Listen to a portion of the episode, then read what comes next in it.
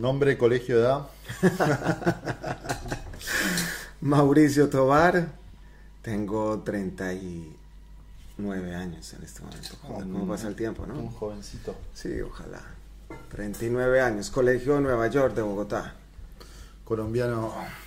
Tenemos, tenemos parte del equipo en Bogotá, ¿sabías? Sí, El Edwin está, está allá. por ahí estamos chateando para vernos la otra semana. Bien, muy bien. Bueno, ¿qué tal todo? Bien, Gracias por disfrutando Buenos Aires. Qué lindo que es Argentina. Me lo disfruto siempre. Edwin dice que Argentina, eh, Buenos Aires es la tóxica. Perfecta. ¿Por qué? Y porque te da todo, pero te saca todo también al mismo tiempo. es, una gran, es una gran ciudad, pero bueno, sí, tiene, tiene esas particularidades ¿no? de, de locura. Bueno, te- siempre de visita es un poco diferente a cuando estás mucho tiempo, ¿no? Yo doy mi versión de, de estar una semana y algo más, Total. pero ha sido lindísimo. Además que tengo familia acá y eso recarga muchísimo Sí. también. Sos un local. Ojalá. Bueno, estábamos hablando justo recién antes de arrancar un poco sobre, sobre tu vida. Nos gusta, digamos, esto es una, una charla, o sea, bien así distendida, eh, donde puedas contar, nada, quién sos, qué haces y un poco también compartir esas vivencias y si podemos este, incentivar a otras personas a crear y conectarse, hemos cumplido nuestro objetivo. Fantástico. Eh, me contabas un poco sobre tus inicios en, en emprendimientos, pero bueno, no sé, arranca por donde quieras. Vale, no, gra- primero gracias por invitarme. Es un gusto estar acá, poder compartir y conversar. Eh, sí, yo he estado como entre el mundo académico de emprendimiento y, y como desde la academia pegado a lo público en debates alrededor de tecnología. Eh, pero he tenido ya cuatro emprendimientos. El, el primero te contaba, o les contaba que nunca nació en realidad, o sea, nunca vio el primer usuario, pese a que le trabajamos muchísimo y era algo así como un, un, un sitio web para rentar apartamentos por días. Eh, ahí no existía Airbnb fuerte, sino que existían otros modelos en Europa. Yo estuve en Europa y quería copiarme básicamente uno de esos modelos y traerlos a... a- a- Estaba a- Couchsurfing, ¿no? En ese momento yo me acuerdo. eh, sí, ahí sí ya estaba, Sí. exacto. Pero esto me pareció, mu- me pareció muy interesante porque nos fuimos de viaje para Bruselas y pagamos la cuarta parte de lo que hubiéramos pagado en un hotel. Y, para, y era la primera vez y en un apartamento con todos los con todas las comodidades, pues no lujos, pero comodidades. Claro. Y era como que no lo podía creer, ¿no? Y dije, si esto funciona allí, pues hay que traerlo acá. Y de nuevo, no conocía Airbnb, después Airbnb llegó y cambió todo, ¿no? Luego creamos una compañía para buscar bajar recursos del sector público en Colombia, de convocatorias, una época de muchas convocatorias para tecnología. Y esa compañía tuvo mucho éxito. Llegamos a bajar cerca de 8 millones de dólares a, a clientes en, en- en dinero de, de convocatorias públicas. O sea, ahor- ahorrar eh, dinero en convocatorias públicas o... El, el gobierno saca unas convocatorias y dice, si tú trabajas en tecnología, serían, ¿eh? Eh, son, no- son parecidas a las licitaciones, pero son menos estrictas desde el punto de vista de requerimientos porque son de tecnología. Entonces, por ejemplo, le decía a las cámaras de comercio o a las gobernaciones o a, la alca- a las alcaldías, si usted quiere sacar unos programas para mejorar su tecnología, entonces yo le pongo plata. Claro. Y nosotros les ayudábamos a diseñar esos proyectos, ellos lo presentaban, o se presentaba a nombre de ellos y se bajaban esos recursos. De esas convocatorias para que ellos lo ejecutaran. Y pues posteriormente esas eh, entidades eh, tenían, digamos, un- un- una comisión para poder, eh, Claro. por todo el trabajo que se hizo previamente. ¿no? Bien.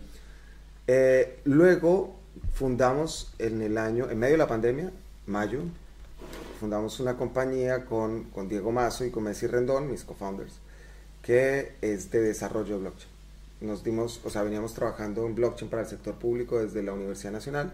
Nos dimos cuenta que teníamos un equipo de primer nivel y que el mercado internacional lo estaba demandando, en desarrollo de Solidity principalmente. Claro. Y también en experiencia de usuario, eh, que nosotros siempre hemos visto la importancia de eso, ¿no? de, Ujú. de- de poner a conversar el usuario con la tecnología a través del diseño. Entonces creamos una, una, una compañía, es difícil llamar a una casa de software una startup porque no, digamos, no tiene el nivel de escalamiento, pero también ha sido muy exitosa hasta ahora, hemos tenido pues muy buenos clientes y en el camino nos empezamos a encontrar unos problemas y nos empezamos a llenar de un conocimiento desarrollando proyectos de finanzas descentralizadas para terceros. Y esos problemas coincidían con las soluciones. Mm. Es decir, nos empezamos a dar cuenta que las finanzas descentralizadas son muy eficientes, son abiertas, son transparentes y que por el otro lado nos tratan súper mal los bancos, en el caso de Colombia, sin decir que, bancos, para no meterme en líos, uh, nos trataban muy mal, a pesar de que pues estoy muy bien conectado y podía hablar con la asociación y no les importaba nada, o sea, era como si no pasara nada, ¿no? Y decíamos, si nosotros que estamos bien conectados vivimos estos problemas de cómo es que nos mentían, nos decían, no los quiero, o sea, aburrir con la cantidad de cosas que nos hacían los bancos en, en Está bloqueado en, Colombia, así que tranquilo, podés decirte tranquilo. Ah, sí, ah, bueno. a ver si recortamos el clip ahora. Ok, ok. Mauricio Tobar dijo que banco. Sí, sí, sí. Pero, pero sí, o sea, es que es, es, es un servicio abusivo al final. O sea, tú sientes, tú entras a un banco y sientes que te están quitando plata. Tú sientes que te están robando. Y tiempo. Tienes toda la razón. Entonces, cuando, cuando yo salía del banco o de una llamada que me dejaban una hora tratando de hacer una negociación de una tasa de cambio que no puedo negociar, pero que me hacían perder una hora, después de seis meses de tener la compañía, porque antes no puedes recibir pagos internacionales, es que es una barbaridad, ¿no? O sea, es que todo es una locura. Posición dominante, ¿no? Total. Y les importa poco por esa misma razón. Claro. Ah, bueno, vete al lado, igual tienes que volver porque allá te van a tratar igual de mal, vienes acá. Y yo decía, tenemos que hacer algo, tenemos que hacer algo. Y mi hermano vive acá, como estábamos hablando, 15 años. Yo sufro desde, desde la barrera muchos de los problemas que, que se sufren con la inflación y con la evaluación en, en Argentina. Y, y, lo sufro con mis sobrinos y con mi hermano y con su esposa. Y también eh, Diego, Diego Mazo, el otro co-founder, él es español, pero en Colombia. Le digo que tiene también, bueno, también no, que tiene un, un, un amor muy caro porque es casado con colombiana y ahorita por ejemplo está en España y lleva su plata que ha ganado en pesos históricamente y pues contra los euros la depreciación es muy fuerte, ¿no? Entonces empezamos a ver una gran cantidad de cosas y también vimos que las finanzas descentralizadas, eso que era tan interesante no lo estaba utilizando quienes más lo necesitaban. Empezamos a ver que el 97-98% de la liquidez que pasa por DeFi está por grandes institucionales. Decimos, pero ¿cómo puede ser que esto tan bueno no lo puedan ver quienes más lo, necesitan, ¿no? Y también dijimos, bueno, y, se necesita mejorar en UX, podemos aportar cosas. Tenemos el conocimiento, tenemos, digamos, vivimos los problemas y aquí hay una gran oportunidad. Y dijimos, hagamos algo y ahí fue que nació Tropicus. Y Tropicus es precisamente Tropicus porque eh, en, en esa zona del planeta, en la zona del Tropicus, es donde, si ustedes ven, están la mayoría de los países con mayores necesidades de servicios financieros. No es que esté bien, pero así pasa. Pero al mismo tiempo, en el Trópicos es donde todos queremos vivir porque se vive muy bien. Entonces es como la combinación del problema que vimos con la misma solución, el mismo nombre, y nos da una identidad y una narrativa así como bien tropical. Yo estoy con trópico, pero con, está haciendo frío. Eh, y nos permite también llevar ese mensaje positivo alrededor de las finanzas. Históricamente las finanzas son como que te ahorcan, ¿no? Como que, como que es un problema. ¿Y por qué no cambiarles? Y muy, muy eh, excluyente de muchas personas, como algo ah, que es para pocos y que pocos tienen información y que para poder acceder tenés que ah, tener un montón de, de, condiciones ¿viste? ya preaprobadas. Eh. Sí, sí, es muy doloroso, ¿no? En ese sentido. Hay que cambiarle la dinámica al dinero y a las finanzas. Es algo que nos sirve, pero, pero lo vivimos de otra manera, ¿no? ¿Cómo, es acá? está bueno hacer también un poco el paralelismo o la comparación con, con, Colombia.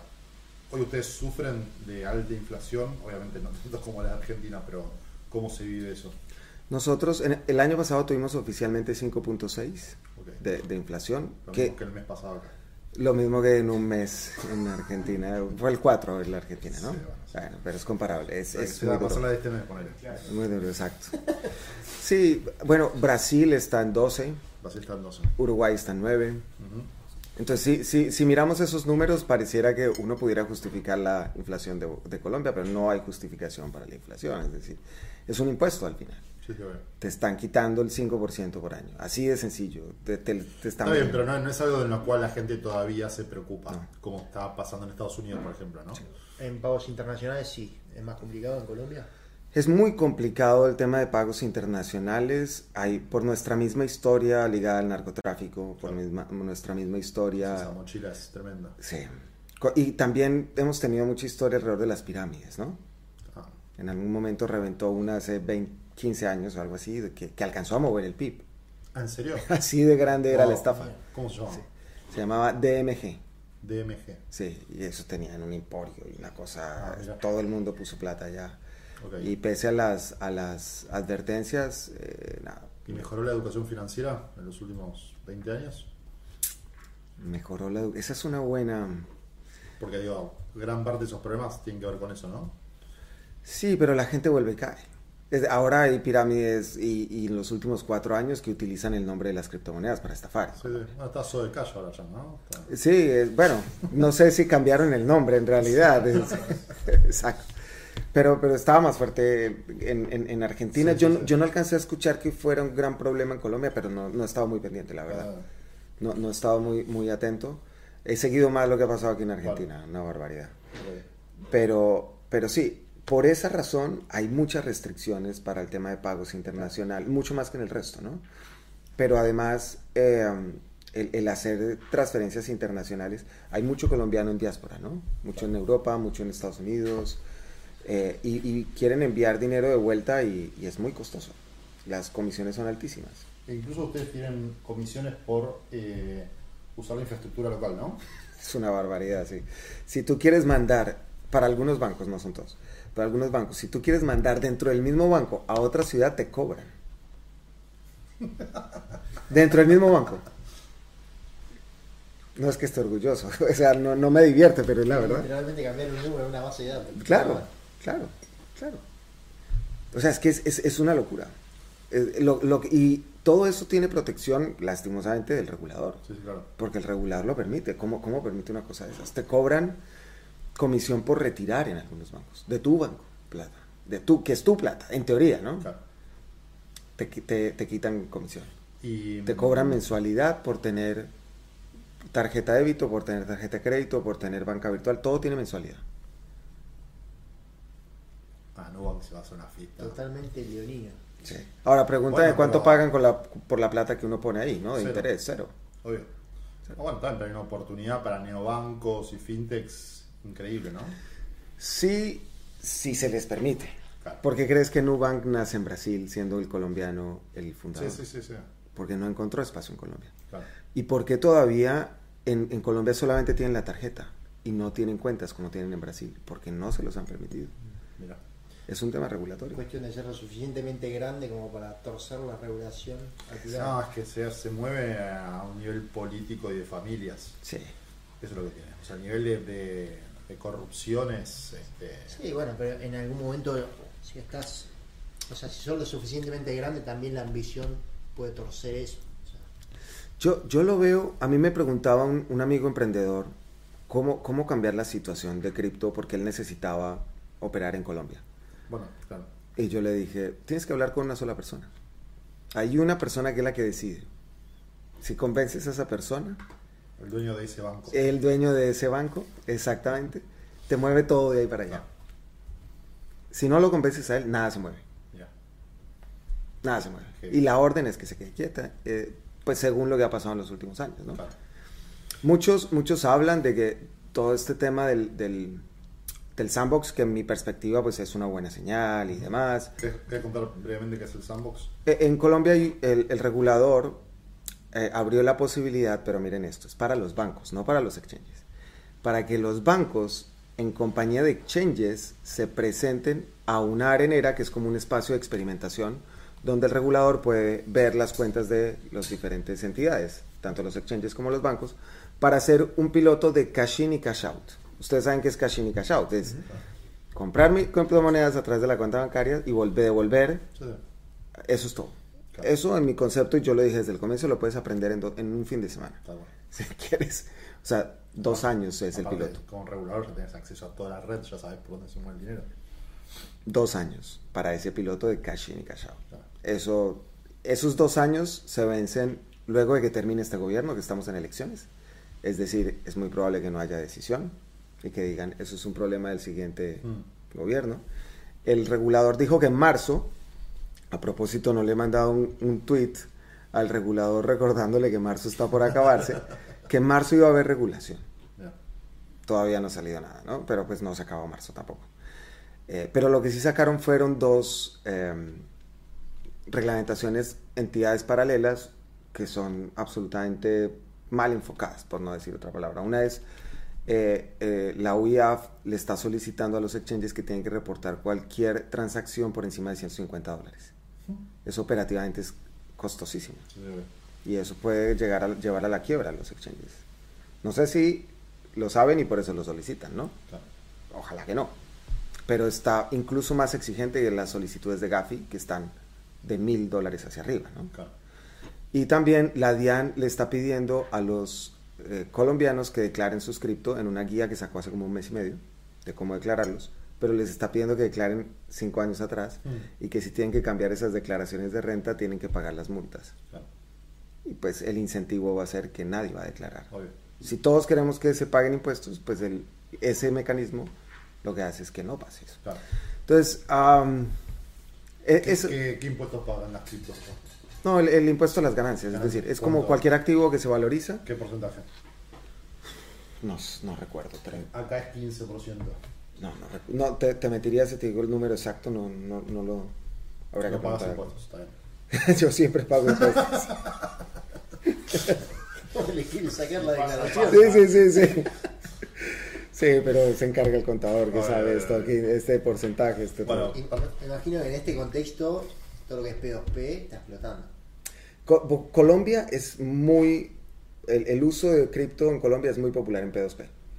No tenemos grandes exchanges, por ejemplo. O sea, está, está Buda, que es chileno y que tiene una operación medianamente mediana en, Colombia. Estaba Panda, fue vendido a, Ripio. Eh, um, y, locales no hay mucho más.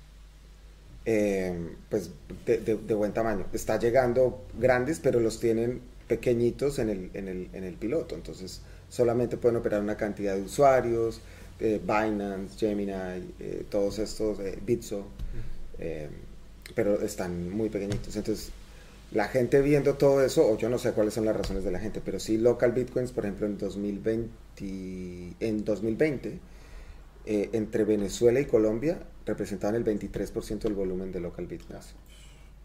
Lo que pasa es que después llegó Binance y también tumbó mucho lo que tenía local Bitcoin. Si mal no recuerdo, arriba de 4 millones de venezolanos, ¿no? sí, 5 millones la diáspora. Sí.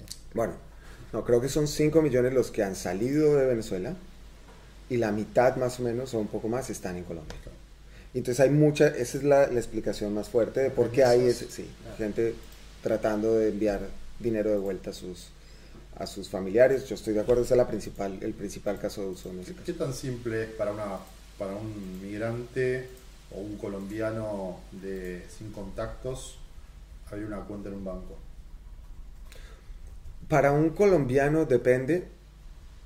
Eh, no, sé cuál es la tasa de bancarización ahora, porque es que ahora todos los que abrieron billeteras por la pandemia, como David Plata y tal, ahora según eso están bancarizados, ¿no? Claro.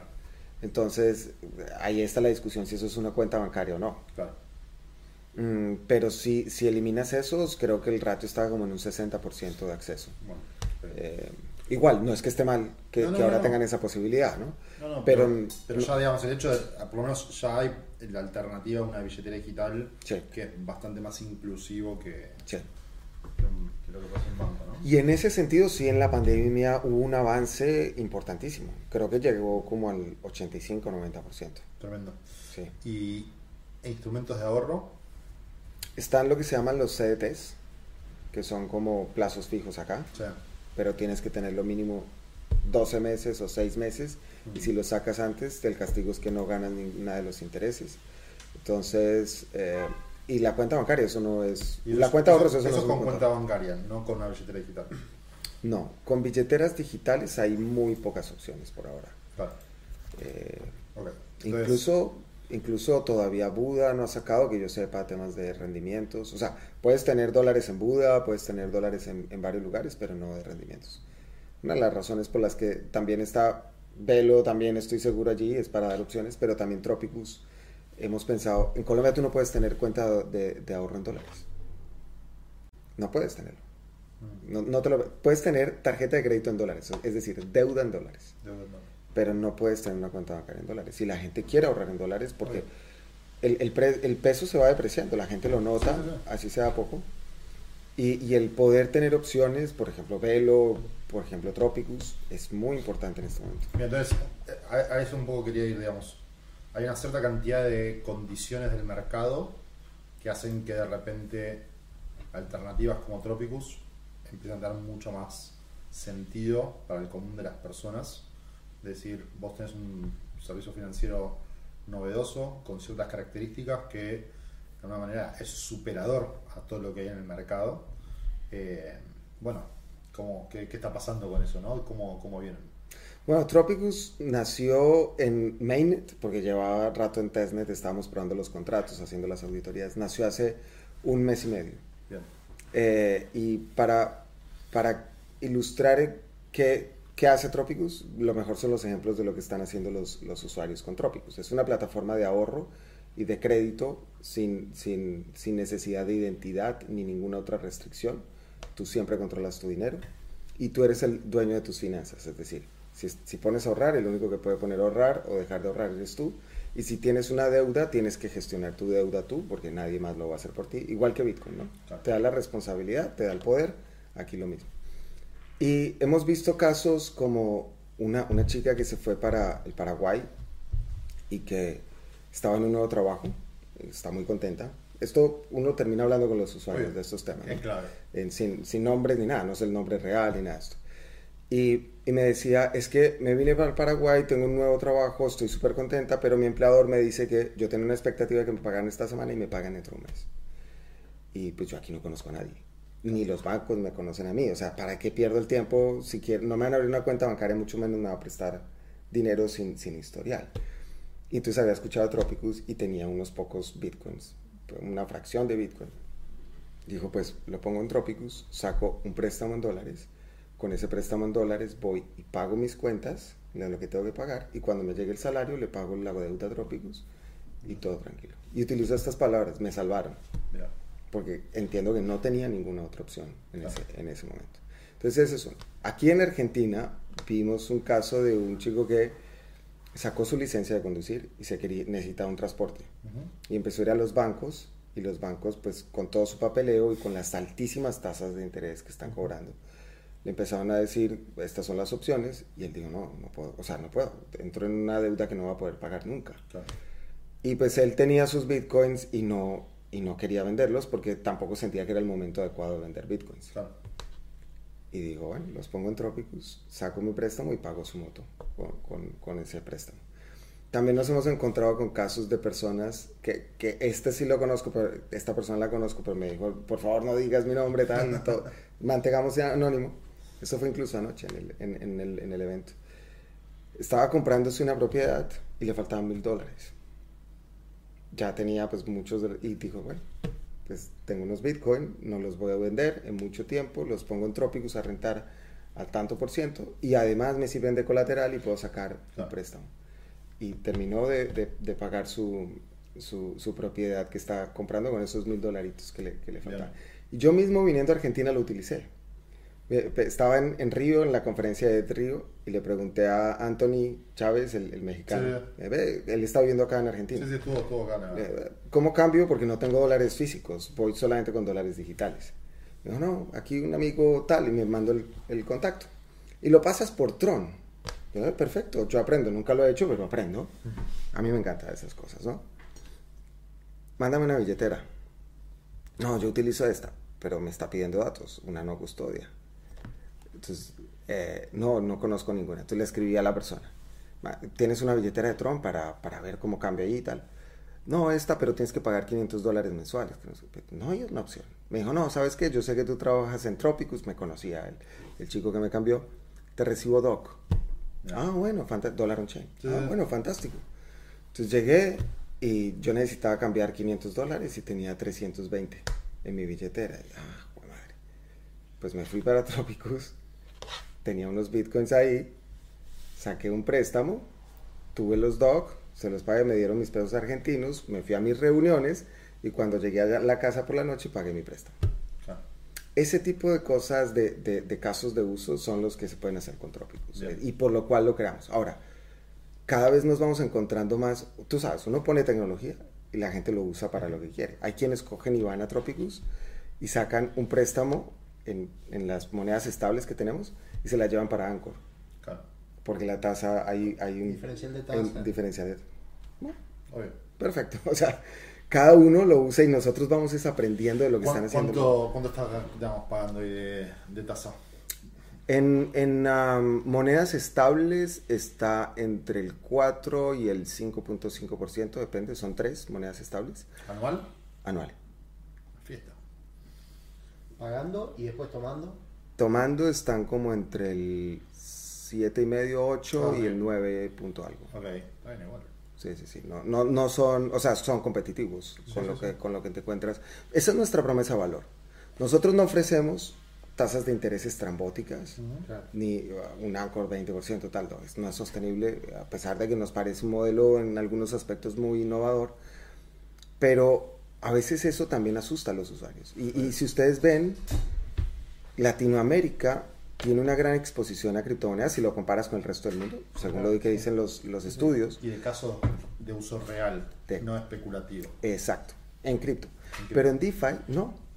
La gente está expuesta a cripto, pero no va a DeFi.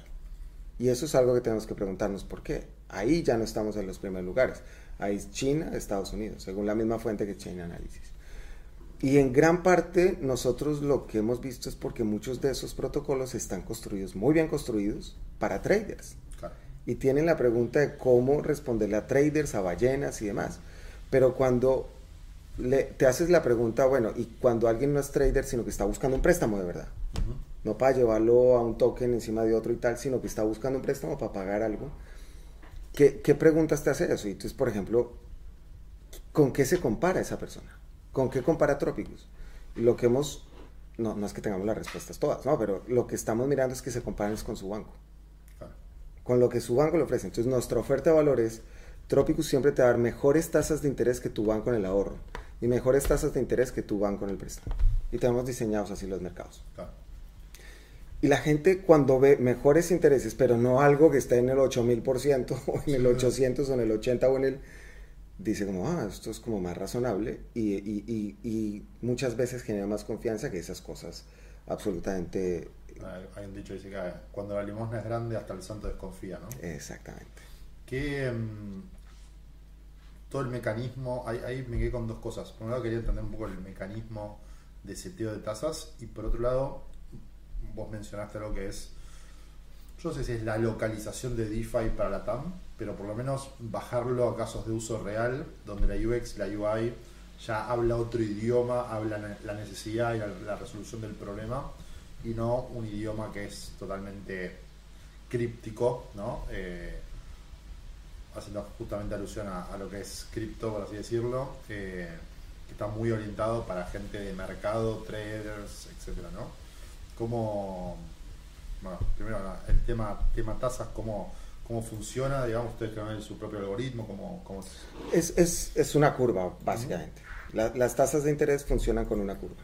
Lo que pasa es que nosotros esa curva no la tenemos tan extrema como muchos protocolos, que pueden subir las tasas de interés a 80, 60%, sino que las seteamos para siempre garantizar nuestra oferta de valor y es siempre tener mejores tasas de interés que los bancos, ¿vale? Tanto en el lado del ahorro como en el crédito.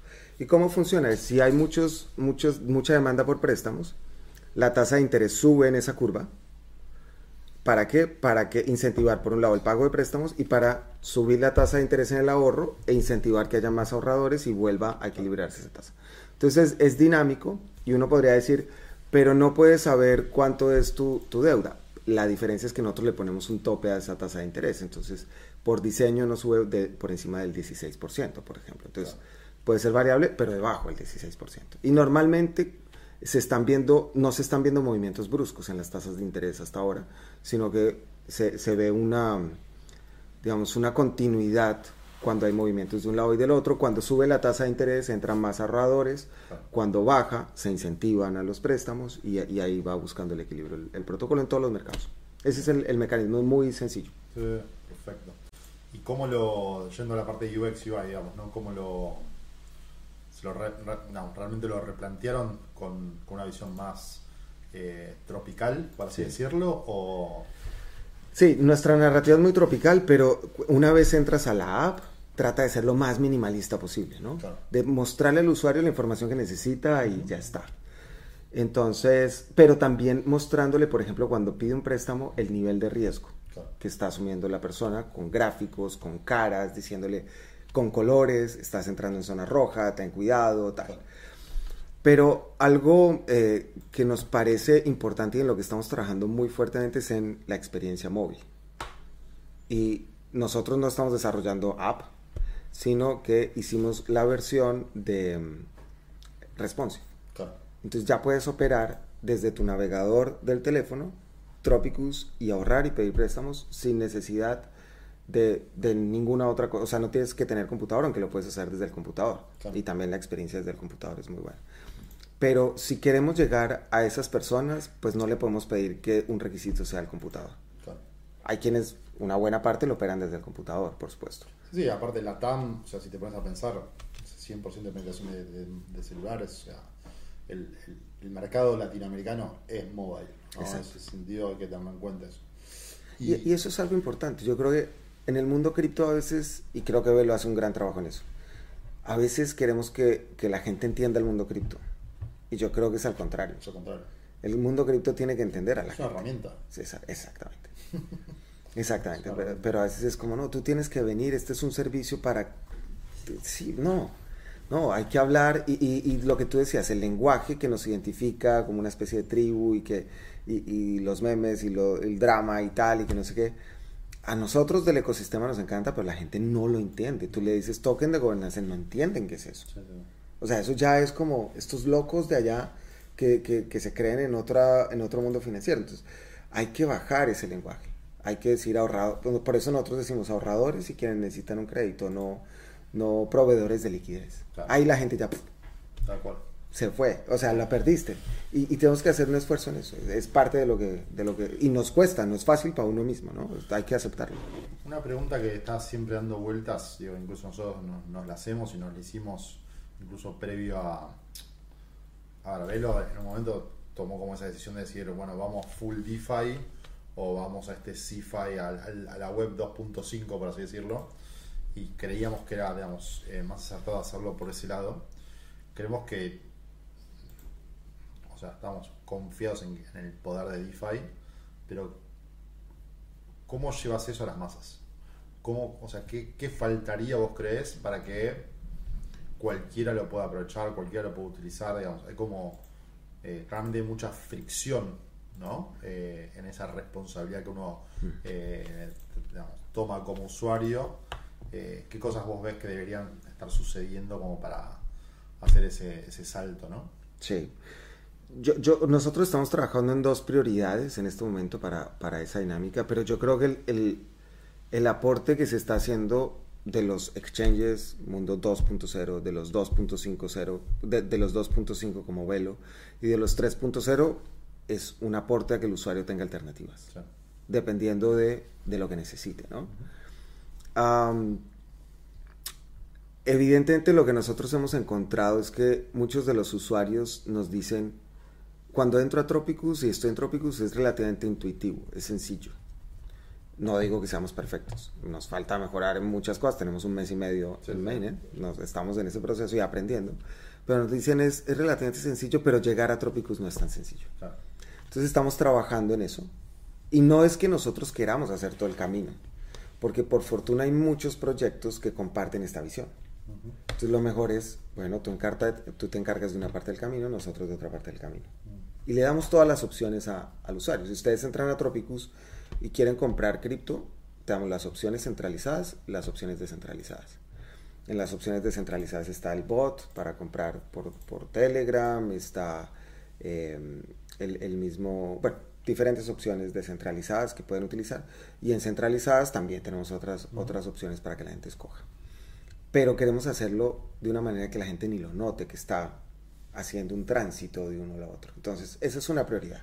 Todo lo que en nuestro mundo llamamos fiat ramps empieza a ser prioritario para Tropicus en esta, en esta etapa. Claro. Y lo segundo que estamos empezando a ver a partir del aprendizaje de nuestro, con nuestros usuarios es la integración de mercados locales.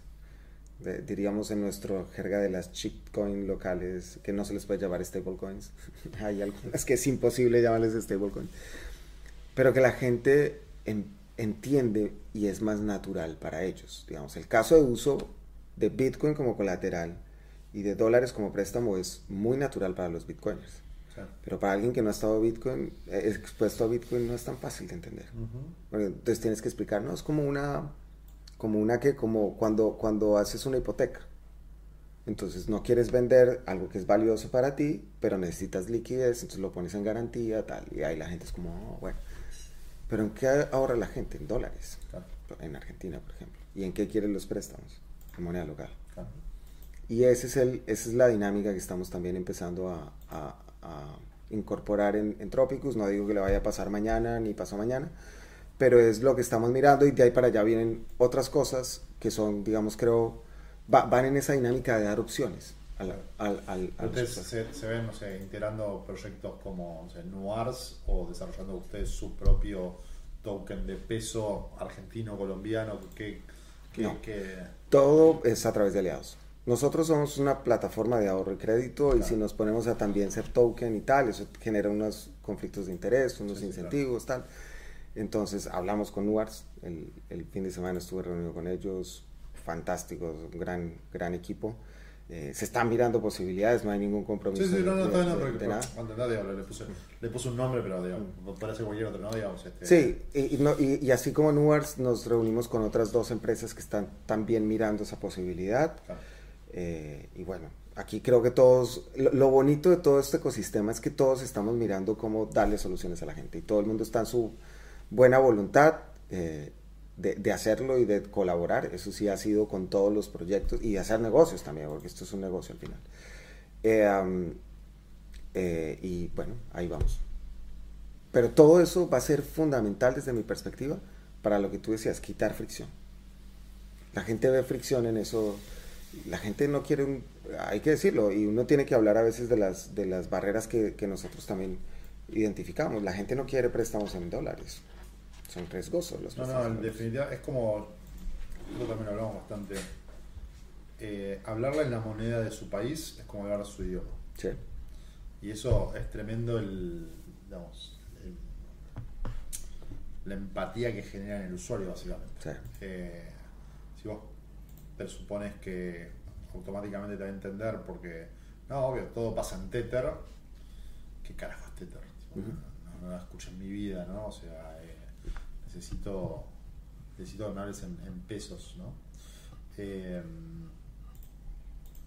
¿Cómo te, iba a hacer, digamos, bueno, ah, proyecto global básicamente, ¿no? O sea, ustedes... Tenemos el front limitado a un país, ¿Por qué? a Estados Unidos. Por, por- Ah, bueno, sí, sí, claro. claro. porque están hay muy poca claridad regulatoria, porque no son nuestro público, nuestro público es países en vías de desarrollo, el Trópicos. Entonces de- de- decidimos evitarnos ese problema de, de- de- del regulador de Estados Unidos que no tiene claridad. Que desde el comienzo no hemos atendido y en, las, en los términos y condiciones está que no atendemos estadounidenses Sí, sí, para pasa. evitar cualquier cosa. Pero el resto, global. Pasa con todos. Mm, Tremendo. sí. Web3 va a ser de todo menos de Estados Unidos. Va- Vamos a ver, yo, yo siempre tengo esperanzas, pero siempre me las acaban la, la realidad, los mismos políticos, ¿no? Pero pues los que más van a perder son ellos en realidad. Bueno, China hizo lo propio, ¿no? Pero por otro lado también se mueve muchísimo. Este, ¿Cómo ves el, un poco con, yendo a quizás a algo más este, regional, lo que pasó con El Salvador? No sé si estuviste en la BitConf en, en- en diciembre o hay ciertas este, noticias falsas con que Honduras iba a hacer algo. Mm. Este, ¿Ves movimientos por ese lado en, en la región también, más allá de lo que fue eso? O... Yo, yo no he visto alguna posición, re- eh, di- digamos, para replicar el, el modelo de El Salvador todavía. Sí creo que va a llegar, pero, pero todavía no lo veo, no lo veo claro. Creo que El Salvador va a estar empujando mucho el, el- el tema con los bonos ahora, con los inversores que está llevando, por allá está el CEO de Binance, está bueno, y, y están están generando un interés que de lejos no tenía el país en, en lo que puede ser algo hacia el, hacia el futuro, con todos los riesgos que puede tener, Claro. porque nunca se sabe si les Obvio. va a funcionar o no. Obviamente hay muchos que queremos apoyar para que eso funcione, ¿no? Es, es un experimento que no debería ser un experimento porque hay gente que tiene, que, que hay un país que con sus impuestos que eso, está ¿no? exactamente. Pero que Bueno, a ver, nosotros vivimos, o sea, Argentina es un experimento. sí, no, Sí, sí. Es re- Ahora, la pregunta es, ese es un buen análisis. ¿Cuál de los dos está tomando más riesgo, no? Claro, tal cual. Porque el, Argentina toma un riesgo más conocido, más tradicional, pero no significa que sea menor. No. Este, este es un poco más nuevo, Sí. pero si ustedes me preguntan si, si lo aguantan cinco años, casi que tienen garantizado el tema. Sea, Ahora, en esos cinco años no sé qué va a pasar, ni con el precio, ni con la adopción, que es el otro riesgo en, en- en El Salvador. Pero si lo aguantan cinco años, es que las probabilidades son muy altas de que eso les genere beneficios, ¿no? El otro día hablábamos con alguien sobre, a ver, sobre el tema, digamos, eh, Bitcoin como medio de pago es malísimo. No estamos de acuerdo, ¿no? Digamos, este, todavía la infraestructura no está, eh, sobre todo lo que es Lightning Network, ¿no? Digamos, la estabilidad de las redes y todo todavía no está al nivel que tiene que estar. Obviamente como resguardo de valor a futuro para mí no tiene, no tiene comparación. Pero yo no vi que estén empujando, no sé, no, no, no, fui a El Salvador concretamente, pero que estén empujando la adopción de otras criptomonedas. O sea, el hecho de pagar en criptomonedas, en una moneda estable, eh, quizás atada al dólar eh, en, en el país. No sé, ¿qué, qué fue lo que viste vos ahí? E- Esa es una pregunta que les hacen mucho al, al- al gobierno, yo mismo se las he preguntado y, y la respuesta es muy sencilla de los funcionarios y es, la ley es Bitcoin. Claro. La ley está cerrada solamente a Bitcoin. No significa que el resto de cosas sean ilegales, pero lo que es moneda de curso legal es Bitcoin. Y desde ese punto, si quieres hacer algo con instituciones del Salvador, Claro. tipo gubernamentales, en el lado privado puedes hacer lo que quieras, ¿no? O sea, no. Pero si quieres hacer algo desde el lado público, es solo Bitcoin. Por ahora. Eso no significa que también que después van a pasar otro proyecto de ley para habilitar otro tipo de cosas. Es más, estos bonos de, de- del El Salvador funcionan pues en, en, en Layer 2 de Bitcoins, diferente a, la- a Lightning Network, van a recibir Tether, o sea, que es un, eh, o sea, no solamente va a ser Bitcoin lo que van a recibir, Sí, en, en Liquid creo.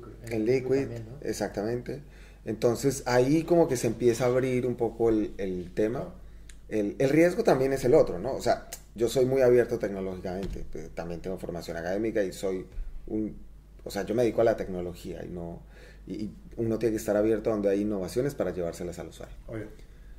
Pero, pero también se abre la posibilidad de si abren todo, es que eh, nuestro ecosistema es complicadito también, entonces empieza a llegar de todo, ¿no? Y, y, y ahí ese equilibrio, no sé, no sé qué sería lo mejor, ¿no? Eligieron capaz el que menos lobby tiene también, ¿no? Eh, El sí, cripto que menos lobby tiene. Y, y también menos, menos riesgo. es el mejor colateral, en cualquier caso, es el, es el, o sea, es la moneda más dura, porque la moneda más dura no es, desde mi perspectiva, ¿no? No es la más deflacionaria, sino la que menos cambia.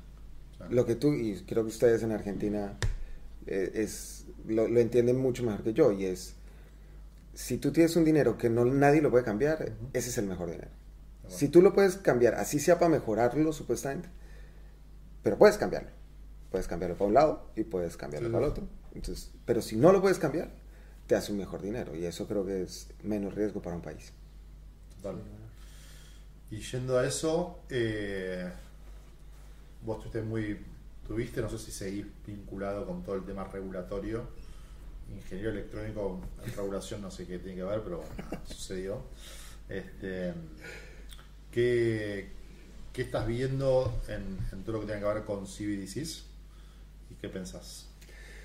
Sí, yo creo que hablo mucho a veces, entonces como hablo mucho me invitan a hablar. no sé por qué me invitan.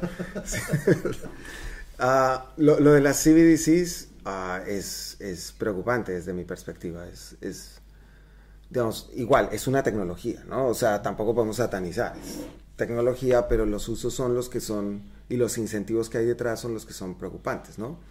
Sobre todo si uno mira ve los, los casos más extremos como China, que es el que está liderando las CBDCs, y donde tienen estos scoring sociales, donde si tú no te comportas como el gobierno quiere, entonces te bajan punticos, y si esos punticos te bajan demasiado, entonces no puedes llevar a tus hijos a la escuela pública y no puedes comprar eh, tiquetes de avión. Eso está pasando hoy. Sí. Imagínate si pueden hacer lo mismo con tu dinero. Si te pueden bloquear la posibilidad de que tú tengas dinero para vivir. Eso básicamente lo que hace es que te condena a la muerte, porque si tú no puedes tener dinero, ¿y qué está pasando además? Tú dices, no, pero tienes tu familia y tus amigos. Esa gente que está teniendo puntajes bajitos, los familiares y amigos se están desconectando de esas personas para que el gobierno no piense, no, no lo relacione con ellos. Se están siendo excluidos de la sociedad. Y si tú no tienes dinero, que es algo fundamental y básico, pues no puedes vivir. Entonces, ese riesgo es de los, digamos, más distópicos que veo, pero no es imposible que pase, lastimosamente. Y muchos gobiernos están siguiendo un poco la línea cuando les conviene de lo que hace China, porque dicen, no, pero es que China puede con ese régimen controlar un poco más cosas como la pandemia, ¿no? sí, bueno, vimos lo que pasó en Canadá, ¿no? Recientemente. Exacto. De repente la panacea de la democracia se volvió un gobierno autocrático este, donde le sacan el control de, de sus fondos a las personas, lo cual es una locura. ¿no? Sin orden judicial, que también, o sea, es que es difícil de creer. Yo antes de la pandemia decía que quedan dos gobiernos decentes, Canadá y, y- y Australia, y después de la pandemia ya no me quedaba ninguno. No. Bueno. Pero el otro problema es el de la privacidad. O sea, bueno, hay varios problemas, pero uno importante es la privacidad. Es lo que tú compras dice más de ti de lo que tú puedes decir. O sea, eso es tus gustos están ahí, tus necesidades están ahí.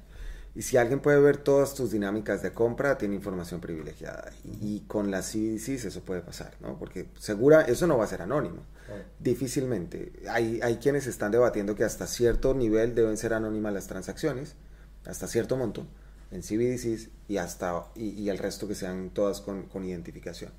Y eso es un problema desde mi perspectiva amplio. Pero también están saliendo cosas y propuestas de este tipo. Y es que dicen, "Hey, ahora podemos programar el dinero, ¿verdad? ¿Qué tal si le damos dinero a la gente que se lo puede gastar solamente en tres meses? Claro. y que se caduca. O sea, es una barbaridad. Pero ese tipo de cosas empiezan a salir.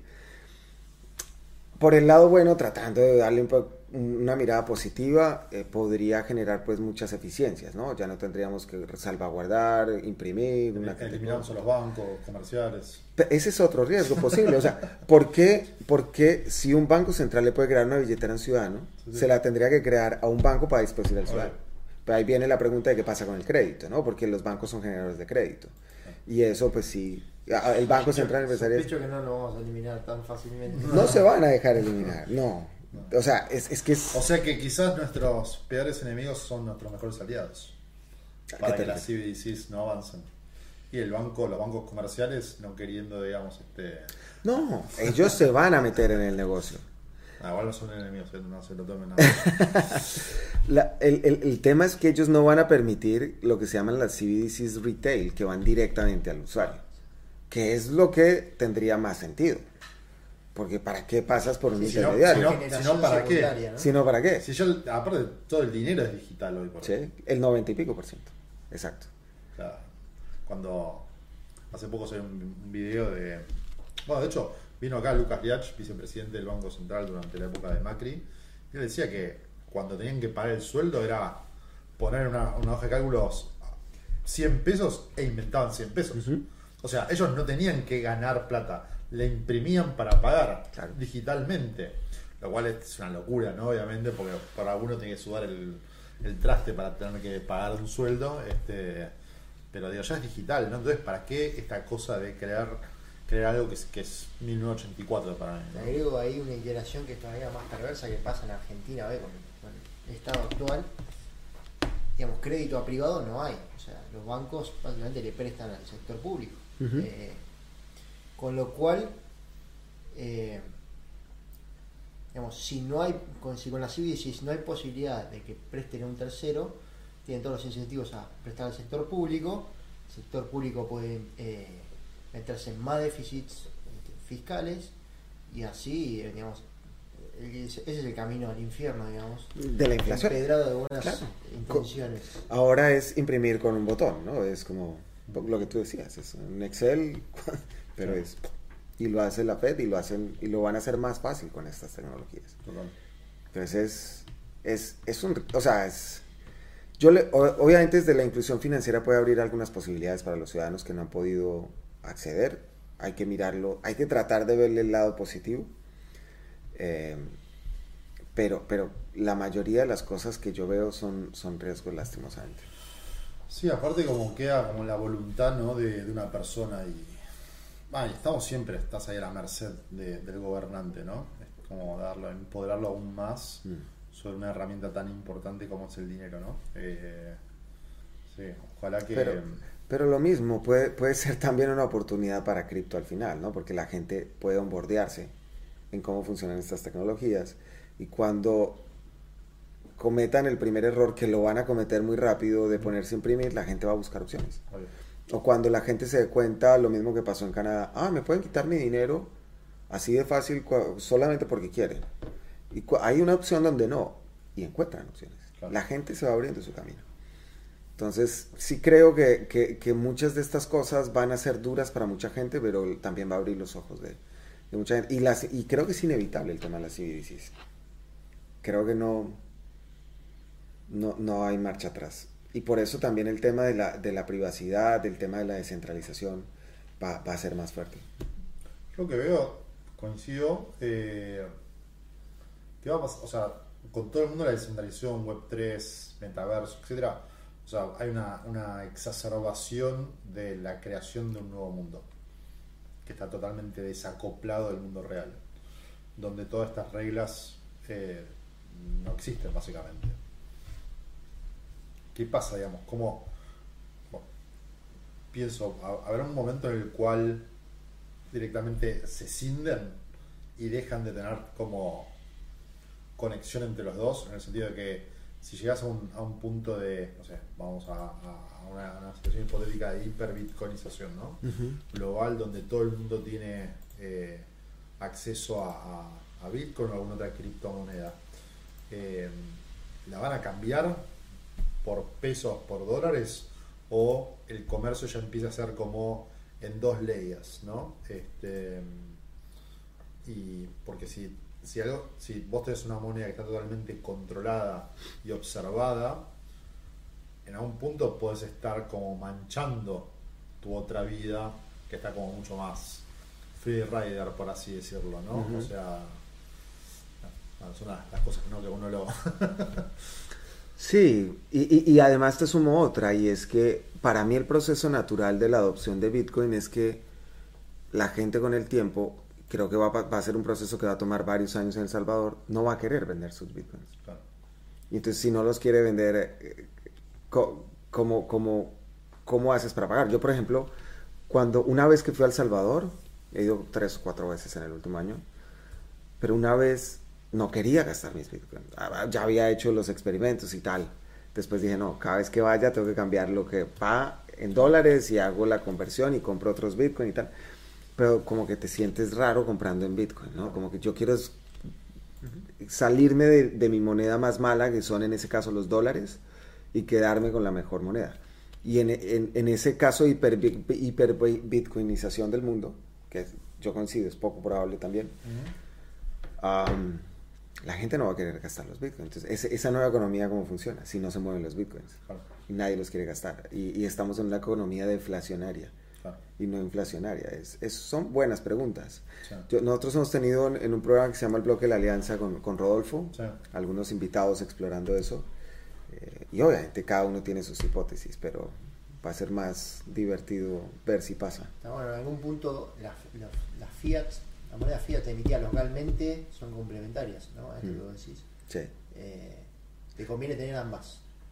Te conviene. Incluso, incluso en, en hiper, hiperbitcoinización. Siempre te va, sí. O sea, siempre te va a convenir tener opciones para, para y nunca va, va a estar todo 100% en Bitcoin. O sea, ah. así haya hiperbitcoinización, siempre va a existir el dólar y va a existir el euro y tal. O sea, esto no hay manera de que desaparezca. Es como decir que todas las agencias de viaje desaparecieron. Ahí están. Ahora, no son tan grandes como antes, porque ya todo el mundo compra otra manera, pero ahí hay y tienen público y, tienen mercado. Que además, desde el punto de vista del usuario, si, pensás, bueno, ¿cuál es el principal reparo que tiene la gente en adoptar Bitcoin? Que te dice la volatilidad. lo primero. Eh, Fiat te da certeza de corto plazo en cuanto a volatilidad y también certidumbre de que ya vas a, vas a, va a ser devaluada en largo plazo. Y Bitcoin, digamos, sería lo opuesto, ¿no? Eh, certeza de volatilidad en corto plazo y yo diría certidumbre, pero no, no todo el mundo piensa lo mismo, de que se va a apreciar en largo. Sí. Esa complementariedad, digamos, es natural. Sí. No, yo coincido y creo que creo que la gente siempre va a seguir utilizando, transando en, en otras monedas y, y puede que no llegue tampoco la hiperbitcoinización, ¿no? O sea, es que no sabemos cuál es el futuro. Pareciera que debería ir hacia allá, pero es que no lo, no lo, no lo sabemos, ¿no? Eh, y además los que llevamos mucho tiempo pues lo vemos como muy clarito, pero, pero no significa que todo el mundo lo vaya a ver. Y acordémonos que la economía, que el dinero es todo por consensos. Y si no se logra el consenso, no vamos hacia allá. Así como el tema del metaverso, ¿no? Sí. Hay quienes dicen, yo no entiendo cómo ese futuro se puede dar. Eso no es posible. ¿Por qué? Yo les digo, no. Puedes estar de acuerdo o no. Pero si un grupo de gente lo suficientemente grande se pone de acuerdo, allá se arma una economía. Y lo que quedas es por fuera. Es que ya existen, si te vas a pensar. Pasa que no es abierta. Digo, Exacto. tenés Roblox, Fortnite, eh, digo, hay un montón de ejemplos de economías funcionando con generadores de, de, digamos, de, de- de bienes, compradores de bienes, intercambio monetario, eh, identidad digital y, y- y, digamos, y virtual. Eh, ya está, ya, ya están como los primeros casos de lo que pueda llegar a haber sido la ¿no? ARPANET de lo que es Internet hoy, ¿no? Eh, el tema de ahora es cómo eso se populariza para todos, si es a través de una de un esfuerzo como el de Meta, eh, o si es algo totalmente abierto y descentralizado, eh, como puede llegar a ser Internet, ¿no? Este, pero bueno, Sobre todo que tiene que ver eso con, con el nivel de propiedad, ¿no? Digamos, creo que ahí está la diferencia entre el 2 y el 3, Web 2 y Web 3, y los metaversos Web 2 y, y Web 3. Es, es el nivel de propiedad que te da. Si la propiedad está delegada o si la propiedad es tuya. Y no digo que Web 3 sea perfecto, ¿no? Porque mucho de lo que está en propiedad no está en propiedad, en realidad, ¿no? sí. NFTs que están por ahí en Amazon o en, o- o en otro lugar. Sí. están. Sí, bueno, eso, eso de- de- desde ya. Creo que hay un, eso es, acabas de tocar un tema que, que para mí como uno cuando hablamos de mass adoption, cuando podamos eh, destrabar o digamos, descifrar cómo hacemos que cada uno de nosotros sea self-custodial sin el, el esfuerzo mental que hoy presupone ser self-custodial, con nuestra huella, con nuestro iris, con, no sé, con, algún, con nuestra voz o digamos, la- algo que sea incorruptible ¿no? y, y propio y que lo podamos llevar a todos lados. Cuando eso suceda, para mí cambia todo. Identidad digital descentralizada. Claro. Self-Sovereign Identity. Es el cambio de juego, de juego ahí, creo. Sí, sí. Porque eso te permite ya decir, mi identidad digital es mía con todos los assets relacionados a ellos y nadie me la puede quitar. Y además yo le puedo dar permisos a quien quiera que los vea y a quien ya no quiero que los vea se los quito. Claro. Es, es que es bien, pero falta, ¿no? Eso es- Sí, pues verdad, si te pones a pensar, no sé, ya hoy tenés, te pueden hacer un, una copia tuya digital y no te das cuenta que, que no sos vos. Ujú. Eh, te pueden hacer un clon, te pueden tomar tu ADN y hacerte un, eh, no, una copia exacta tuya. Entonces, hay un montón de desafíos de ese lado. eh, como se dice, quizás tiene que ver más con, con la memoria, con lo cognitivo, con, con, con el ser, con, la, con el alma, por así decirlo, ¿no? Sí. Eh, hay que, Mira dónde llegamos, sí. eh, y, y hablando ya de, de esas preguntas así profundas y un poco para cerrar, eh, entra por la puerta Satoshi Nakamoto. ¿Qué, qué le preguntarías? Uf, qué buena pregunta. ¿Qué le preguntaría yo a Satoshi? Tomar unos minutos para pensar. Sí, no, es, es una buena pregunta. Hmm.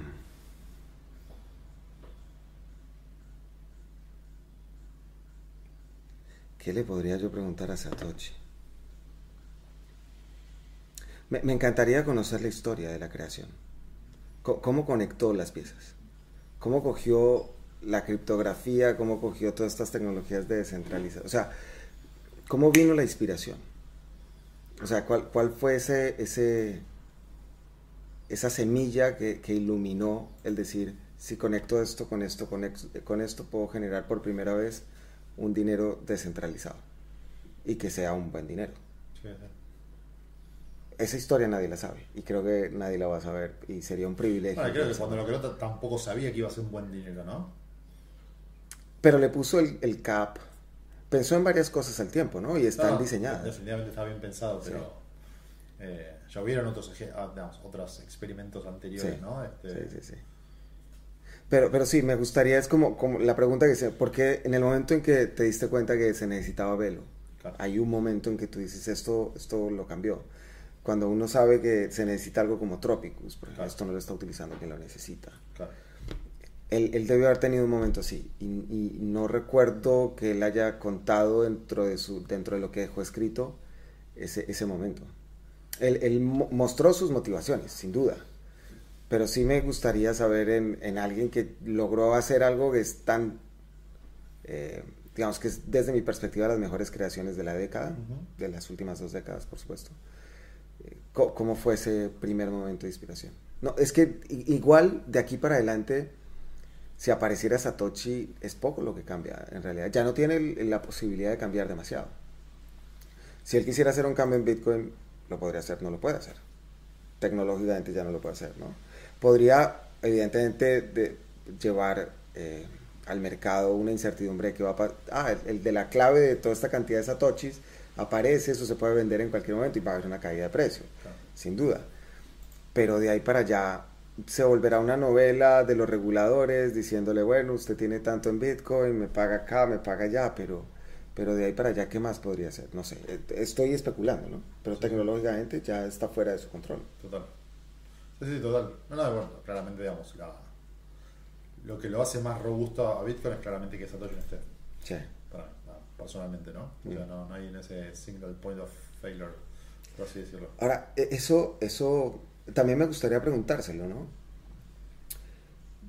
¿Cuál es el incentivo que tiene tan fuerte, que parece antihumano, de, de desaparecer con, con algo como es Bitcoin, ¿no? Es que es un. Yo, a mi visión al menos, o mi interpretación es, es un statement. Es, eh, es plantarse y decir esto es así y va a ser así. Y estos son un poco los valores de Bitcoin, ¿no? Eh, y vengo a cambiar el mundo, porque obviamente la visión de alguien que, que tiene a su disposición 40 mil millones de, dólares eh, a un clic de distancia puede cambiar muchas cosas en el mundo eh, y aún así no lo hace, habla mucho de esa persona. Y, y ese es un incentivo, pero por ejemplo, cuando hubo la guerra civil en 2017, yo estoy seguro que si Satoshi estaba vivo, estaba o estaba opinando con una identidad real o estaba con ganas de salir a decir, hey, yo soy Satoshi y la cosa es por acá. Claro. Sí, pero se aguanta eso. Y, y es muy difícil porque somos humanos. O sea, el incentivo es a salir a decir tu posición. Y sobre todo alguien que ha tenido esa capacidad de creación y demás y que la debatió durante un año con múltiples comunidades y demás, es alguien que le gusta comunicarse y se recoge y se aguanta. O sea, es que es, además del incentivo financiero, es que es algo como antihumano El, el- el- el- el que no aparezca si es que está vivo, ¿no? No lo sabemos. Claro. Pero Eh, ese, o- ese tipo de o- cosas me parecen fascinantes. O sea, o está ¿cómo- muerto o está viviendo en la selva, ¿no? O sea, una cosa así.